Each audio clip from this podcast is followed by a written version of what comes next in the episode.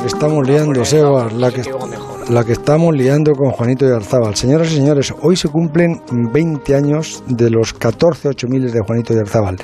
Fue un 29 de abril del 99 que se convirtió en el sexto hombre, el tercero, sin ayuda de oxígeno, en conseguir los 14 8000. Fue un 29 de abril del 99 eh, y bueno, y vino una noche a contármelo. Yo era más joven y me creía todo lo que me contaba y me lo sigo creyendo. ¿Te acuerdas cuando me contaste lo del Macalu?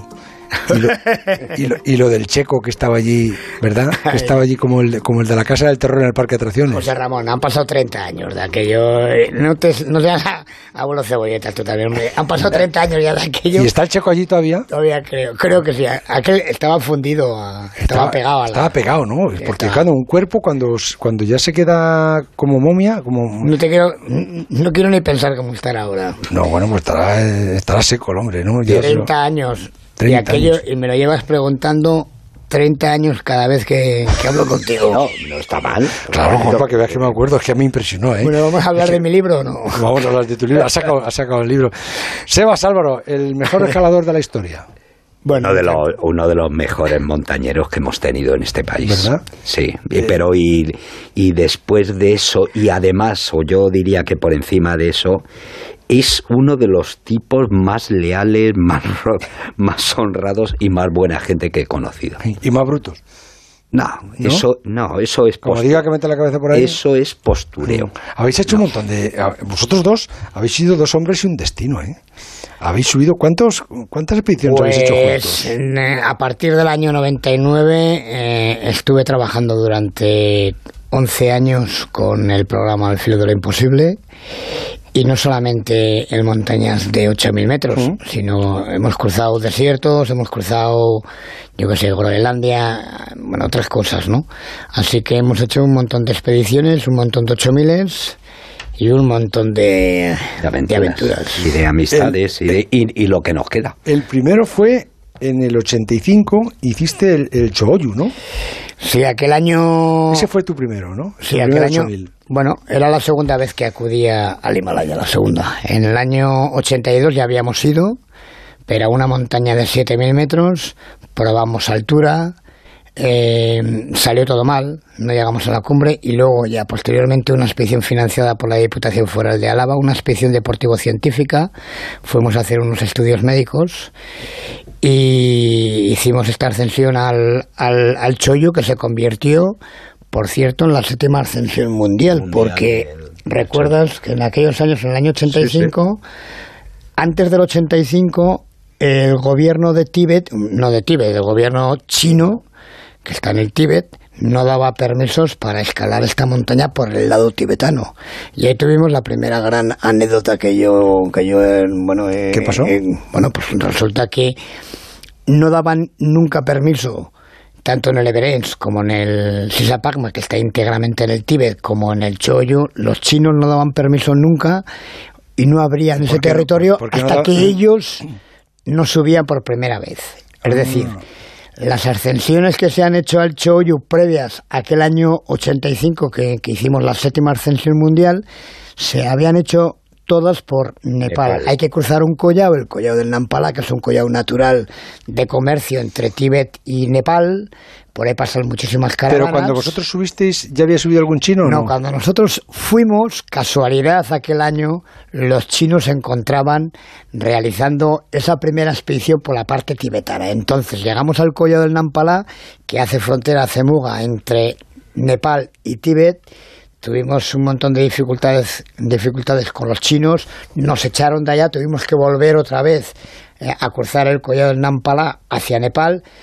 Bueno, eh, nuestra primera gran expedición nos, bueno, nos resistimos, estuvimos allá aclimatando en otras montañas cercanas en la parte nepalí hasta que ya una eh, caravana de comercio, íbamos preguntando a varias, nos comunicaron que la expedición china eh, había subido a la cumbre del, Chollo y no, no, nos dejaron no, y entonces se colaron. Nos colamos otra vez por el Nampalá, que se habían ido ya los militares, y realizamos la ascensión del Chollo aquel año 85, eh, pues prácticamente en estilo alpino. Y por cierto, que si no lo digo reviento. En aquella época, en el año 85, a nosotros ni se nos pasaba por la cabeza utilizar oxígeno artificial, vamos, ni comentarlo, ni hablarlo. Se daba por hecho. Claro. Eso es. No, pero es que eso, sin embargo, hoy en día. ya, que sí, pero eso los montañeros lo lleváis como si fuera doping. Es que lo es. Bueno, pues, pues, no, no es doping. El doping es, es, a ver, el doping es porque te perjudica la salud, pero el oxígeno es para, para mejorar tu salud. El doping es, enriquecimiento artificial de la sangre de ese. Pero bueno, independientemente de eso... De, de todas maneras, eh, Juan, ¿cómo te dio a ti por la montaña? ¿Cuándo te das cuenta tú de que tú quieres ser escalador? Joder, Tú estabas en tu pescadería tan No, atiende, pero ya esto ya lo hemos hablado alguna vez. bueno, ya lo sé, pero es que no vienes En primer lugar, la cultura y la tradición... Messi, tú sois los que menos venís por aquí. Pero atiende. la cultura y la tradición de montaña que tenemos en, en el País Vasco, en Euskadi, no la hay en ningún otro lado. Entonces, allí el que más o el que menos hace montaña. Ya, pero, pero cuando... bueno, yo empecé de la mano de mi, de mi aita, de mi padre, empecé con siete años, a los 14 empecé a escalar. ¿Dónde te llevó tu padre a los 14 a los montes que tenemos ahí cercanos, eh, cerca de casa, al Gorbea, donde hemos estado hoy precisamente. Hoy hemos estado subiendo. La primera, la primera vez que te caíste. Y a partir de ahí... El, primer susto que te llevaste en una montaña. Pues mira, el primer susto que me llevé en una montaña fue escalando en una escuela de, escalada que tenemos allí en, en Ellino, cerquita a Vitoria tuve una caída, me rompí el, el húmero. Eh, por la parte alta y esa fue la primera gran el primer gran tortazo que me di independientemente de todos los que me llevas después pues no, no tienes dedos en los pies no, y, y, la última entrevista que estuvimos aquí, ya me comentaste algo eh, que estaba empezando con, los de la mano, porque me congelé, ¿recuerdas? El dedo gordo. Sí, pero los de la mano los tienes todos. Me lo congelé, sí, pero joder, porque lo he curado. Claro. Me lo congelé eh, el día 17 de enero, me lo congelé en el, en el Aconcagua, en Argentina. ¿Y la, la primera vez que, que viste la muerte de cerca, cerca, cerca? La primera vez, eh, probablemente en el, en el Canchenjunga, en el Canchenjunga, en el año 96, hicimos cumbre, la tercera montaña más alta de la Tierra, la gran desconocida, por cierto, pero sin embargo la más majestuosa, o por lo menos una de ellas, ¿no? Yo he subido por el norte y por el sur, he subido en dos ocasiones, pero aquella primera vez que subí junto con Félix y Alberto Ñorrategui nos envolvió una tormenta en la propia cumbre, entonces no es como ahora, José Ramón. Ahora los partes meteorológicos te lo, te lo clavan al 100% y tú prevés. Ahora hacer, hacer himalayismo es tremendamente mucho más fácil que entonces. Entonces salías de la tienda, mirabas el tiempo y no sabías lo que iba a ocurrir. Entonces en la cumbre nos envolvió una, una tremenda tormenta que no he vuelto a tener una tormenta como aquella en mi vida, en toda mi trayectoria eh, en el Himalaya. Jamás he tenido una tormenta como aquella. No hubo ningún accidente mortal. Pero fueron los momentos, y sigo pensando. Pasaste eh, sí, sí sin lugar a dudas. Muchísimo miedo, pero muchísimo miedo, mucha angustia y sobre todo eh, continuamente dándole vueltas a la cabeza de que no vamos a bajar, no vamos a bajar, que nos quedamos, que nos quedamos. Un terreno muy técnico, con, pues ya sabes cómo son las ventiscas allá, Sebas, pues no ves nada, eh, bajas tremendamente cansado, agotado, deshidratado, sin reflejos pero además te derrumbaste. Hubo un momento que... ¿Y, el, y, el, y, el, primer amigo que se te queda en la montaña, que es la primera vez que tú ves la muerte real cuando que vais, y el primero que se te queda allí, porque ¿cuántos se te han quedado? ¿Cuántos se te han quedado mm, contigo? Compañeros, compañeros directos, ocho. Ocho. Directos con los que he escalado pues toda mi vida, pues desde Hacho, Zulu, Miranda, eh, Félix Rategui, eh, Alberto, Ceray, el, eh, ¿El primero? El primero, pues fue Antonio Miranda conmigo precisamente, que bajábamos de la cumbre del, del Everest aquel año 93, cuando yo subo por primera vez a esta montaña. Bajando, hicimos el Pilar Sur, una ruta de una cierta dificultad, no tiene nada que ver con la ruta clásica, la ruta normal. Y bajando de la cumbre, un tropezón, cayó por la pared del Loche, pues prácticamente 2.000 metros. ¿Veníais del Everest? Sí, hicimos cumbre, yo había hecho cumbre en el Everest, bajábamos y Antonio tropezó y cayó. Pero siempre me has dicho, Sebas, que, en, el, en el Everest que, a ver, que, que, se puede subir andando, que no hay que escalar y que... Pero no, iban por la No íbamos por la normal, no íbamos por una pala de hielo muy... Íbamos por otro lado. Y tropezó y cayó. Sí, tropezó y cayó. Yo precisamente eh, en esta montaña en el Everest, que ahora mismo pues eh, no gusta o, no nos gusta absolutamente a los que nos dedicamos sí, pues a este negocio, la sensación como que, ha puesto un matón arriba, lo que está pasando allá, ¿no? Afortunadamente aquellos años eran diferentes, distintos y, bueno, podíamos hacer unas ascensiones medianamente limpias, cosa que hoy en día eh, eso se, se, ha acabado y ya las ascensiones al Everest, tanto por el norte como por el sur, eh, ya no son absolutamente nada éticas. Ese día, cuando se, pierdes a tu primer compañero, los dos solos, luego, eh, ¿eres tú el que llama a la familia, el que lo explica? En aquella ocasión sí, porque precisamente eh, Antonio Miranda era el marido de la que soy mi actual mujer. Y, entonces, bueno, pues eh, una situación muy comprometida, una situación pues, pues muy triste, ¿no? En cualquier caso, afortunadamente, el cuerpo comunicamos de, de pues, del campo 4 con el campo base. Afortunadamente, como he comentado antes, era una expedición deportivo-científica.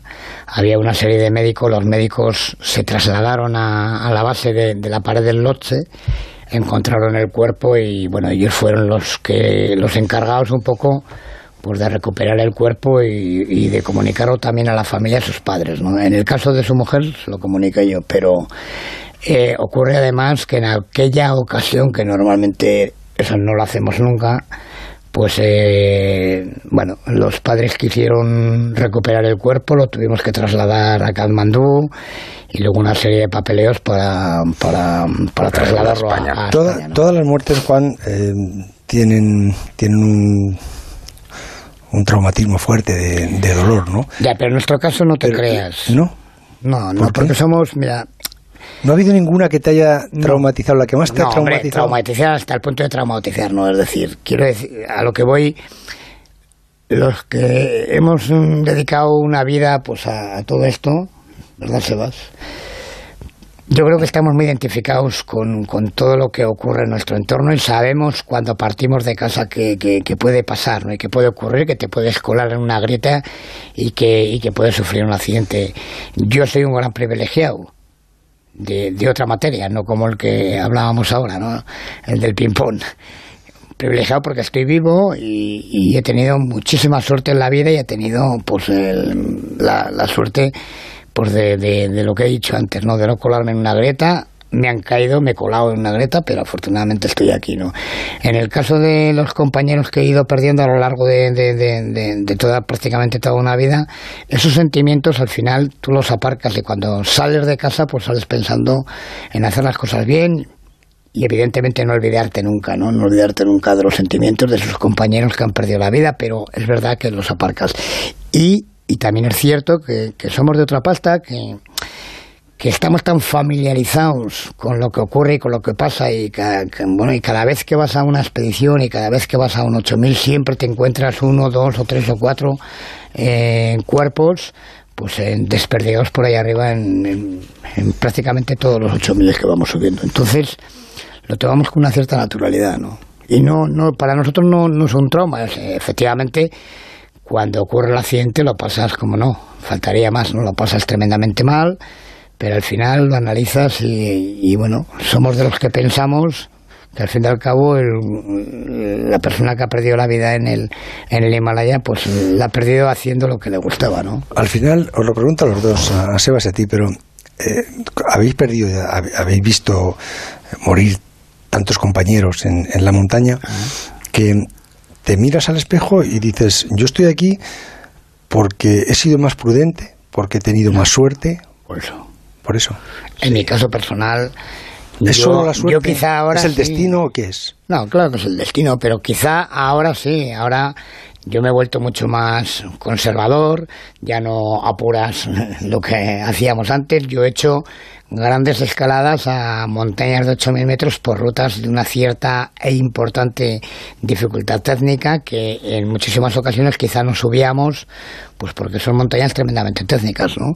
Entonces... Cuando dices eh, técnicas quieres decir peligrosas. No, técnicas duras, peligrosas, difíciles de subir. Comprometidas. La más, la más dura, la más peligrosa que conocéis, ¿cuál es? la, del K2 del 2004 Bueno, ha habido, hay varias.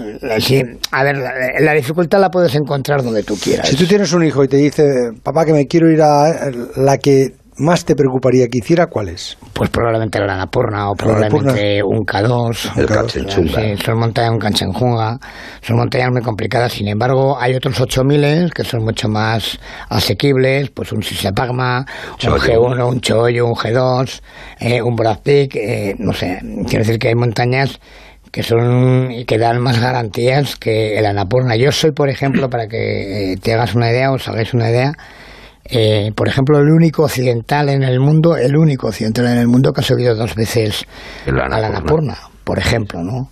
O soy la persona que, que ha subido los cuatro grandes, eh, el Everest, el K2, el Kanchenjunga y el Loche, eh, sin utilizar oxígeno artificial y en, bueno, en fin, quiero decirte que, que hay montañas muy específicas, que las conoces, que las controlas y que sabes que te pueden dar más dificultades que, que otras. ¿Qué has dejado en la cima?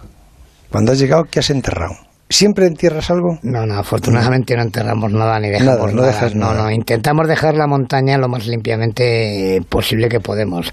No, aquello, aquello ya pasó. Quizá las primeras expediciones. Siempre enterraban algo, ¿no? En el Everest No, siempre no hay nada. No, no, no. no. Arriba Lo que no ocurre de- que antes en el Everest, antiguamente, en el año 75, por primera vez, los chinos, cuando Colocaron subieron, un trípode. cuando subieron por primera vez por la parte tibetana, eh, por el norte, colocaron arriba un trípode que... ¿Para qué?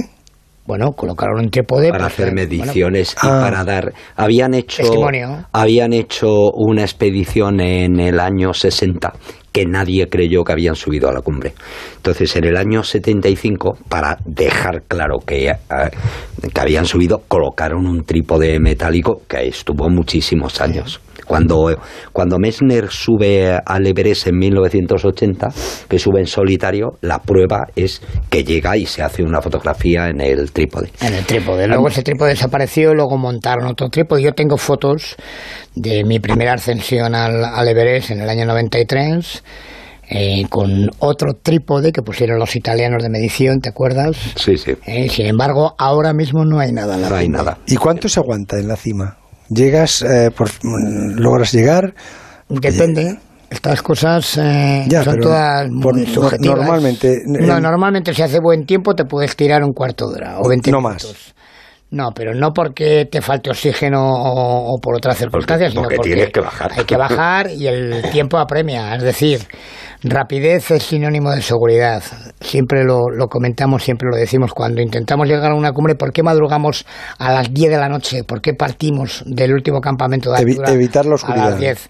No, no, no, no, no, vamos de noche, hacemos toda la ascensión de noche, amanece, llegamos a la cumbre en torno a las 9 de la mañana para tener luego el tiempo necesario posible para bajar, retornar, retornar, llegar al campo 4 y si es posible recoger todo el equipo y el material y, Y- bajar al campo ah, 3. para abajo. Pues porque luego las circunstancias hacen que, yo qué sé, que venga un cambio de tiempo y... Bueno, la nieve está en peores condiciones. y- Eh, eh, ¿Es más peligrosa siempre la bajada que la subida? Sin duda. Sí. El 70% de los accidentes que ocurren en el Himalaya precisamente son bajando. Antes lo he comentado. ¿Por qué? Tú cuando llegas a una cumbre llegas cansado, agotado, deshidratado, sin reflejos, con la euforia esa de haber hecho la cumbre, ¿no? Y te olvidas de lo más importante, de la bajada. Una cumbre no termina en la propia cumbre. La cumbre termina cuando has llegado al campamento base. Ahí es cuando realmente hay que disfrutar de la propia cumbre, de la montaña, de tus compañeros, de la ascensión y de todo. Y hay que centrar eh, absolutamente en- todo en la bajada. Hay una frase preciosa de Kurt Diemberger, hablando de 8000 que dices, dice, mientras tú estás subiendo a la montaña, perteneces a la montaña. La montaña solo te pertenece a ti cuando has regresado al campo base. ¿La cima más bella? ¿La vista más bella que, es, que, que no se te va de Pues los mira, ojos? curiosamente es un tópico, pero curiosamente el Everest, ¿Sí? seguramente, sí, porque tienes unas vistas, es tan, tan, tan diferente el norte que el sur, el norte, el paisaje que vemos, pues es un paisaje de las, eh, bueno, de las, de las planicies de- del- del Tíbet, totalmente un terreno totalmente árido, un terreno totalmente seco, mientras que al lado eh, sur, pues es todo lo contrario, muchísima nieve, lleno de glaciares, en fin, son paisajes muy, muy, muy, muy diferentes tanto el norte como el sur, viéndolo desde la cumbre del Everest. Y la montaña, sin dudas, la más bonita de los 14 es el K2. Tu último 8000 lo haces en el 2001, en el 2011, que es el Manaslu. No, el Loche, está confundido, el Loche. El Loche, sí. Y, y luego eh, el, ulti- el último intento es en el 2016, cuando intentas es el de Albayiri, ¿no? Cuando tuve la embolia de pulmón. La embolia, sí. que estaba precisamente junto con Alberto Ceraín y, Al- y- y Mariano Galván, que perdieron la vida En el en Nanga. el, en el Nanga Parva, en la ruta Maceno. Mariano, hoy Mariano, Alberto Ceraín era el compañero natural que yo tenía para completar este proyecto del 2x14 por 8000, darle la segunda vuelta a los 14 8000, venía, me acompañaba en todas las expediciones y después de la embolia de pulmón estuve un par de años en parado. Alberto hizo varias expediciones y luego desgraciadamente perdió la vida, ¿no? Ahí es donde, donde he tenido que paralizar este proyecto, el proyecto del 2x14 por 8000, lo tengo ahora en stand-by y todavía estoy Estás todavía dándole vueltas Sí, de no ser quiero- el primer, no el quiero- primer hombre en, en- en la historia Sí. que hace dos veces los 14 8000. Te faltan cuatro faltan para hacerlo. cuatro. Me faltan cuatro, pero cuatro además precisamente ¿Qué son? De los bajos. accesibles, ¿no? Son de los bajos. Pues son dos en Pakistán, Naga- Nanga Parbat y Brad Peak. Y luego me queda en el Tíbet el Sisapagma y en Nepal me queda el, el, el Dhaulagiri, que es la montaña que más problemas me está dando y donde, donde tuve esa segunda embolia de pulmón. Y ahora, pues con los médicos estoy intentando ahí darle una vuelta de tuerca a ver si soy capaz de recuperarme definitivamente y retomar este proyecto. No quiero todavía, no quiero no quiero decir que, que lo que lo que lo olvide y que lo dejo, ¿no? Me, me- me quiero agarrar ahí un clavo ardiendo y a ver si soy capaz quizá de recuperarme un poquito e intentar de nuevo, pues por lo menos uno de ellos para ver cómo, cómo me encuentro y cómo me encuentro sobre todo de físicamente y de salud, ¿no? Y el ser una estrella como eres tú Sí, de la montaña. no, no, no, ahora yo te estoy hablando muy en serio, porque vacilar. sí, no, no, yo Pero- no. Pero el ser una estrella como eres tú de, de la montaña, eh, ¿te ha recompensado económicamente? ¿Te ha dado para vivir cómodamente? sí, Sí. Sí, sí. Afortunadamente estamos recordando un poco a lo del chico este Al del de Huelva, ping-pong, ¿no? Sí. ping-pong, ¿no? Ese se No, te ha quedado a ti afortunadamente- metido en la cabeza, ¿eh? Sí, no, Sí, porque tú también eras golfera y también ibas no, a yo era- no, yo más que el seguro, te lo tú- puedo, y- vamos, te lo garantizo. Ahora no tenías que ser tu bruto que no me corto, mira, no me corto ahí ni un, pero te, te aseguro No, que ya era- lo sé. va- vamos, pero bastante, bastante más. tú de la Hay pescadería- que tener, hay que tener ese carácter luego para subir una montaña determinada. De verdad que hay que tener ese carácter agresivo a la hora de hablar, a la hora de funcionar, a la, Yo no, a la yo no hora te, de mandar. no te valía yo para eso. Sí, también. Sí, tú igual para llevarme la mochila, no, no, no el petate, que el petate pesa 25 No, la kilos, mochila ya la llevo.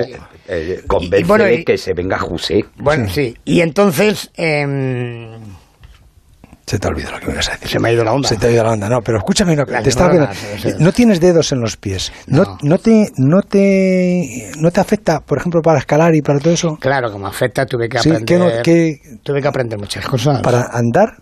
No, para andar, Para andar, afortunadamente, no, ¿no? El bueno de Kiko Arregui me salvó los apoyos de ambos pies. Y aunque estoy totalmente con los muñones, no tengo absolutamente ningún dedo. eh, Afortunadamente no cogió ni muchísimo menos, ¿no? He tenido que adaptarme. pero entrar y a- vamos. No, he tenido que adaptarme, ¿no? Pero incluso escalar. Bueno, yo Eh, después- escalamos escalamos Claro, juntos igual. en, en Pero yo después de aquellas amputaciones eh, eh, subí cinco, he subido 5 ocho miles, es decir que ¿Y qué más secuelas te ha dejado la montaña? Igual que un futbolista, yo no veo ahora un futbolista que esté bien, ¿eh? de todos los que son, Ah, que no le duele la espalda, al Me estoy la rodilla. acordando ahora de la pregunta antes, lo de la pasta. Sí, Sí, sí, sí, sí. no a afortunadamente, afortunadamente, soy uno de esos privilegiados que ha podido vivir de- del mundo de la montaña, pero trabajando, ¿eh? Que curro como guía de No, montaña. no, tú te has arrimado, te has arrimado más que José Tomás. no, ¿eh? no, curro, vamos, lo que curro. Y cada vez eh, tenemos más años y cada vez hay más compromisos. ¿eh? Cuando voy a, a los Alpes con clientes, eh, no cuando voy a otra. ¿Cómo es ese, ese eh, ahora ese, ese, negocio cómo es? Que eh, llevas gente a, los Alpes, por ejemplo, y dices, mm. bueno, vamos con una figura de esto, vamos con una estrella de esto. No, no, no va por ahí los tiros. No, ¿Cómo es? ¿Cómo es? Que tú por mucha estrella que seas, no te permiten guiar en montaña. Primero tienes que tener una titulación, que es lo que yo tengo, bueno, una, una acreditación UIAGM, la Unión Internacional de Guías de Asociaciones de Alta Montaña, que es la máxima eh, titulación que podemos encontrar a nivel mundial. Eh, hay que sacarla. En su momento yo la yo, yo lo saqué. Ahora mismo es una carrera es una carrera superior de cinco años. Eh. Quizá ahora no sería capaz de, sacar esa titulación porque te piden la de bueno la de Dios no y, lo que me dedico es pues organizo viajes tanto a la Concagua en, en el invierno austral en el verano austral, perdón, eh, a los Alpes pues, oferto muchas montañas de 4.000 metros, entre ellos el Mont Blanc, oferto Kilimanjaros, oferto Elbrus, que es el monte más alto de, Europa, que se encuentra en Rusia. Este año precisamente voy en, en julio y en agosto con, con clientes, en fin, y oferto eh, ascensiones en el Pirineo, muchas cosas. ¿Y ahora mismo sabe limpiar un lenguado o ya eso ya se te olvida totalmente? No, eso no se olvida, eso es como montar en bici. Y, como montar en bici. Ahora tengo que limpiarla y tal. Vamos, que no te quepa la menor duda que, vamos, que lo dejo como Cocina mucho y bien. Como No, ya cocinar ya lo sé. vamos, eso es un manitas. ¿Qué libro, ¿Qué libro ha escrito?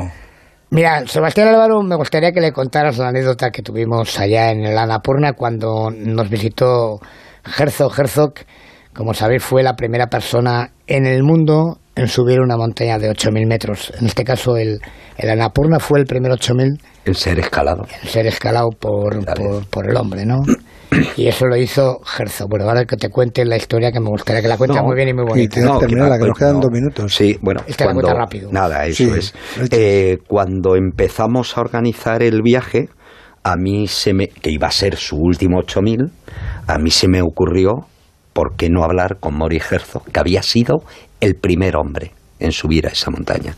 Y entonces llamé a, a París, se puso Herzog y le dije, ¿te vienes con nosotros al, a la Anapurna? Claro, Herzog tenía eh, casi 80 años. No, que vosotros lo decís eso como tenéis a la plaza a tomar una caña. Ya 50 años después 50 de aquella años ascensión. Total, le llevamos al al campo base de la ¿Cuántos, años, ¿cuántos años, tenía Gerzón? 80 años aproximadamente. ¿Y le llevasteis al hombre con 80 años? En, helicóptero, en helicóptero. Le llevamos, estaba... y entonces en su libro, que este era el mío, el original, aunque luego ha habido una, una reedición muy buena, cogió la última página del libro, que la página original acaba diciendo hay otros Anapurna en la vida de los hombres y él nos la afirmó diciendo y 50 años más tarde he visto que esa es la verdad. La arrancó y se la dio a Juanito y Juanito la echó al aire en la cumbre de la Anapurna. Hay unas imágenes. Ha sido siempre un romántico. Hay unas imágenes que las vamos a dar mañana en la librería de Snevel, que vaya. A las 7 de la tarde. a las 7 de la tarde estáis en desnivel. Hay unas imágenes, vamos a poner la película de la Napurna que realizó eh, Sebastián Álvaro con el programa El filo de lo imposible. Espectaculares. Esa última toma, la última toma, cuando termina la película en la cumbre, estoy en la cumbre con esa hoja tirándolo en, así ralentizado. Es una imagen de verdad que para la historia. Yo me emociona cada vez que hablo de esa imagen. De verdad, es algo extraordinario. Esa la, quiero, esa la quiero tener yo, esa peli. Sí, señor. ¿eh? Claro que sí. La, tendré. Mezcla además condensa imágenes, la historia. imágenes de los años 50 de la expedición francesa con las eh, bueno con la expedición nuestra. Es algo no me, no me raciones tanto las visitas, ¿eh? No me las raciones. Pero si, si tú me dices, ven, lo dejo todo, pero no vengo. Y lo deja todo. 20 años no es nada. Es que eh, José Ramón, nos vemos dentro de 20 años, de verdad que sí. Bueno, pero entre medias tienes que venir alguna vez más. ¿Me vas a escalar la torre de Brunete en la fiesta, no? Lo que quieras. Venga, ya está. Oh, mira, vaya espectáculo que vamos a tener. Si va a daros un espectáculo de, de ping-pong, tú vas a escalar la torre. Yo voy a escalar, yo te prometo que subo con Sebastián Álvaro la torre de tu pueblo. No, se va a pondrá el campanero y te dirá, por aquí por la derecha, por aquí por arriba. Ya lo verás. La 1 y 25, ay, qué cortito se nos está haciendo hoy el transistor. El transistor. José Ramón de la Morena. No paras de hablar de él. Preguntas a toda la familia. no dejes de mirar por internet. En Audi Center Madrid Las Rozas seguirás haciendo eso que llevas haciendo durante meses, soñar con tu nuevo coche, pero configurándolo mediante gafas de realidad virtual, en una exposición con más de 20 modelos nuevos de la gama Audi o eligiendo entre el mayor stock de seminuevos de dirección. En Audi Center Madrid Las Rozas cumplimos sueños.